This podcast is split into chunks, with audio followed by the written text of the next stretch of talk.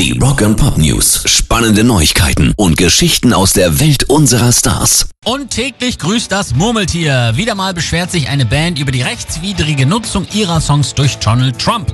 Diesmal sind's Linkin Park.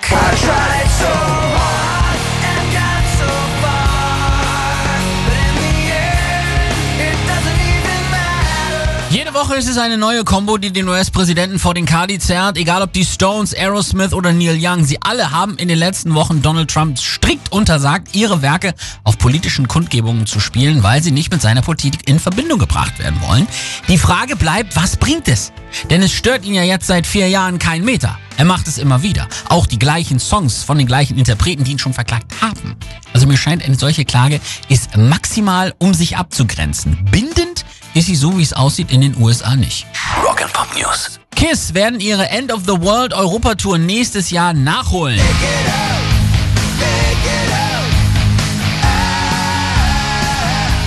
Simmons bestätigt die deutschen Ersatztermine. Wir können es kaum erwarten, dass diese Pandemie endlich vorbei ist und dass ihr alle sicher seid. Wir planen eure Welt zu rocken, sobald es da draußen wieder sicher ist. Für euch alle und für uns. Wir sehen uns in Europa und zwar am 10. Juni 2021 in der Dortmunder Westfalenhalle, am 15.06. in der Barclaycard Arena zu Hamburg, 25. Juni Festhalle Frankfurt und 8. Juli spielen KISS in der Stuttgarter Schleierhalle. Pairs Rock and Pop News.